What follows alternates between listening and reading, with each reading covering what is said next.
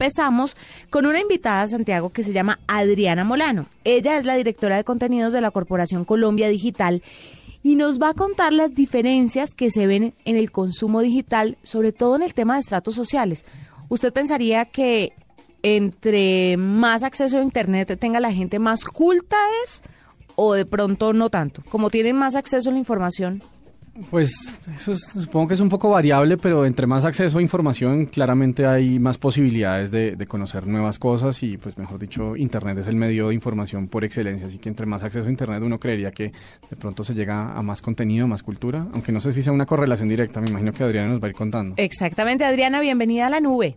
Hola, es un gusto saludarlos desde Colombia Digital, muy rico acompañarlos en este espacio y bueno, el tema que, que hoy tenemos es complejo y es la brecha digital y cómo se transforman esa, esas nociones de consumo digital frente a los jóvenes, frente a los no tan jóvenes, frente a los países en vías de desarrollo y los desarrollados. Está complicado el panorama. Tenemos que explicarlo en el lenguaje más sencillo para que la gente nos entienda exactamente el mensaje sobre el consumo de Internet. Así que empecemos sobre el tema de las diferencias de estratos sociales. La gente creería que cualquier persona, sin importar el estrato social que tenga, que puede acceder a Internet, pues puede culturizarse de la misma manera o puede enterarse, informarse, educarse de la misma forma. ¿Es así o no es así, Adriana? Pues tristemente no es así. Realmente lo que estamos atravesando es algo que se entiende como brecha digital. La brecha digital históricamente se ha entendido en principio como quienes están conectados y quienes no están conectados pero realmente hoy ha evolucionado ese concepto y peor aún y más, más grave y preocupante para, para nuestros países es que ya no se trata solo de estar conectados, sino de aprovechar el potencial que tenemos en Internet. Finalmente Internet lo que nos abre es una ventana de posibilidades y de acceso a información ilimitada y podemos construirnos una vida completa, podemos aprender, podemos trabajar, podemos tener relaciones de pareja, podemos hacerlo todo a través de, de la web. Sin embargo, hay quienes se limitan a usar Internet para jugar o para hacer una consulta muy simple en, en, un buscador y finalmente esto no es realmente tener una apropiación digital, esto no es realmente saber y, y aprovechar el potencial que tiene la web. Entonces ahí tenemos la segunda generación de la brecha digital y es yo no solo tengo que estar conectado, yo tengo que saber para qué me sirve eso de Internet. Y entonces, ¿qué pasa? Resulta que en los países Muchas personas, podemos hablarlo si lo, si lo queremos en estratos, estratos 5, 6, que, que son los más altos, tienen conexión, pero eso no quiere decir que esa persona que está en su casa o que en su oficina es el gerente de una compañía esté haciendo mucho más con Internet que conectarse y preguntarle a Google alguna cosa y consultar dentro de los cinco primeros resultados.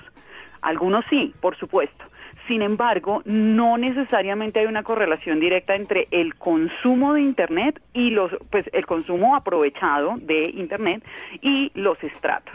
Lo que sí tenemos ahora es un estudio de la OCDE, de la Organización para la Cooperación y el Desarrollo Económico, la misma que se encarga de las pruebas PISA en educación, esta que nos miden a todos los países y nos comparan cómo estamos, y ellos sí encontraron una correlación entre el consumo en los jóvenes y los estratos en los distintos países. Entonces ahí sí tenemos una, una línea interesante. Adriana, porque si, si la brecha ya no es de, solo acceso, o sea, si ya no es de los que tienen cable y los que no, a los que no les llega el cable, sino ahora es eh, la brecha de uso, ¿por qué se da esa brecha de uso? O sea, ¿es, es un reflejo de, de, falencias del sistema de educación? ¿Es, un, es una extensión de, de qué otros factores? ¿Por qué es que se da la brecha ahorita? Bueno, es una mezcla de muchos factores. El primero tiene que ver con el, el, mismo acceso y la tardanza que pudo haber o, las demoras que hubo en la conectividad en que llegara el cable a cierta comunidad. Entonces, por supuesto, es distinto si hablamos de la capital y hablamos de un municipio o, una población fuera del casco urbano de un municipio. El cable llegó tarde. Entonces, ya aunque están conectados o ya están conectados a través de dispositivos móviles, pues es fantástico. Sin embargo, esta diferencia de tiempo ya empieza a marcar una brecha. Lo segundo que pasa tiene que ver con las generaciones y seguramente acá ya ha sonado mucho el tema de los millennials y cómo están diferenciándose de las generaciones previas, la X y las que vienen con la Z, y es ¿Qué está pasando ahí? Es que, por supuesto, se dice que, que los millennials o nacimos o crecimos con el chip. Y eso es cierto. Finalmente hay una formación distinta y un acercamiento distinto a ese dispositivo, a ese aparato, a ese sistema que nos permite, digamos que nos facilita el consumirlo y el acceder de una forma distinta. Sin embargo, lo que tenemos hoy es que tal vez nuestros padres, nuestros abuelos y bueno, todo lo que haya en intermedio no son tan hábiles y entonces salen todas las historias de yo tuve que enseñarle a mi mamá a usar WhatsApp y lo uno y lo otro. Sí, sucede. Pero además, por supuesto, de fondo tenemos un problema educativo y es que hasta hace muy poco se empezó a entender, y no estoy hablando solo de Colombia, sino de la región, se empezó a entender que las clases de informática no tenían que ser prenda el computador y con la tortuguita. y Excel y Word y chao. Claro, y eso cuando aprendemos Excel y Word, porque eso es muy sofisticado. Es verdad. o sea, lo vemos en las universidades y es que los estudiantes que se supone que son nativos digitales, realmente no saben utilizar herramientas tan sencillas como, como Word Excel. De hecho, hay un estudio de, de la Fundación ICDL que certifica en estándares internacionales en competencias digitales que se llama la falacia del nativo digital. Y lo que nos dice ese, ese informe es básicamente, se hizo un estudio mundial, ni siquiera ya en Colombia, sino primer mundo. Y lo que pasa es que los jóvenes no saben darle formato a un párrafo en Word y uno piensa como, bueno, pero eso es muy sencillo. Quienes usamos la tecnología habitualmente y quienes tenemos cierto nivel de apropiación, decimos, pero es que esto es seleccionar y darle clic en el formatico que queremos. Pues resulta que los jóvenes no siendo que son nativos digitales y siendo que están llegando a entornos laborales en los cuales se cree que por ser nativos digitales tienen ese verdadero uso de la tecnología y no es así. Casi que nacieron con ese uso de la tecnología y pues obviamente hay un proceso educativo importante de fondo. Cuéntenos un poquito, Adriana, cómo estamos en relación con otros países de, de Latinoamérica. Por ejemplo, los jóvenes de estratos bajos frente a los jóvenes de estratos altos aprovechan mejor la tecnología en otros países, solamente pasa en Colombia Colombia que los estratos bajos se dedican a jugar y a buscar mm, pocas noticias en relación con los de estratos altos?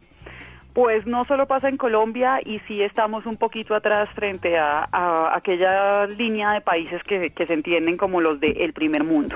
Y es que definitivamente si uno ve, si uno ve datos y, y las gráficas que nos da la OCDE de Finlandia, Islandia, Estonia, los niveles de consumo digital, ya no estamos hablando de acceso, digamos que esto, esto tiene que ver con una comparación directa de muchachos en igualdad de condiciones que tienen el mismo acceso que hacen cuando entran a Internet.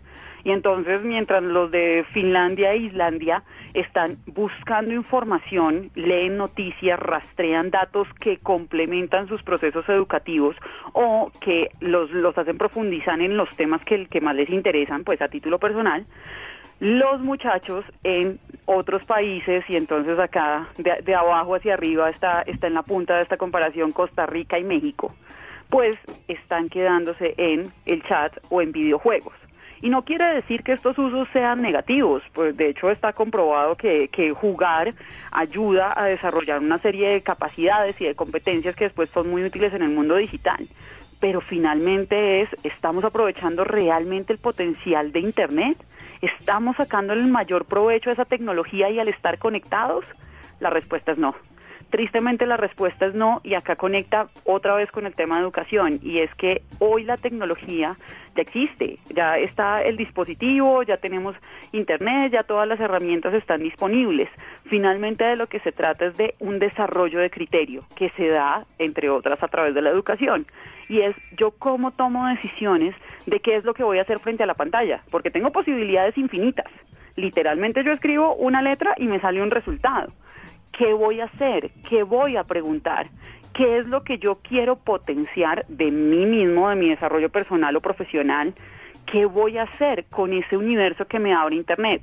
Y ahí es donde nos estamos quedando y resulta preocupante este estudio de, de la OCDE porque finalmente si los muchachos están concentrándose uno únicamente en el chat con sus propios amigos o conocidos o en los videojuegos, pues lo que está pasando es que se desaprovecha una serie de oportunidades que tal vez sean, y estamos hablando de, de pues de jóvenes en, en condiciones socioeconómicas bajas y, y difíciles, tal vez sea Internet la fuente que les permita crecer económicamente, tomar mejores decisiones eh, educativas y profesionales y en consecuencia saltar y hacer un crecimiento social, que, que es uno de los pues de uno de los factores que se puede entender como, como de bienestar para las personas. Claro.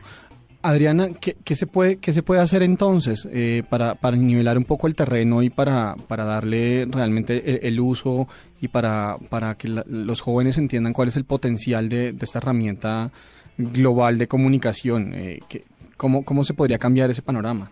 Bueno, acá hay algo, algo que puede ser o tan sencillo o tan difícil como queramos verlo. Y es que padres y docentes tenemos la tarea de impulsar un consumo digital mucho más crítico. Y esto es tan sencillo como si yo como profesor en una escuela pública, en una institución educativa pública, en cualquier lugar del país, entiendo cuál es el potencial de la tecnología. Y se los muestro a mis estudiantes y hago una clase interactiva. Y no solo estoy, eh, no sé, usando el, el PowerPoint para ponerles una, una diapositiva fija, sino que estoy aprovechando los recursos gratuitos que existen en línea, esos muchachos se van a dar cuenta de que hay otras posibilidades y de que pueden aprender de otras maneras. El simple hecho de usar YouTube y consultar procesos de formación en línea o inscribirse a un MOOC puede ser toda una transformación para esta generación.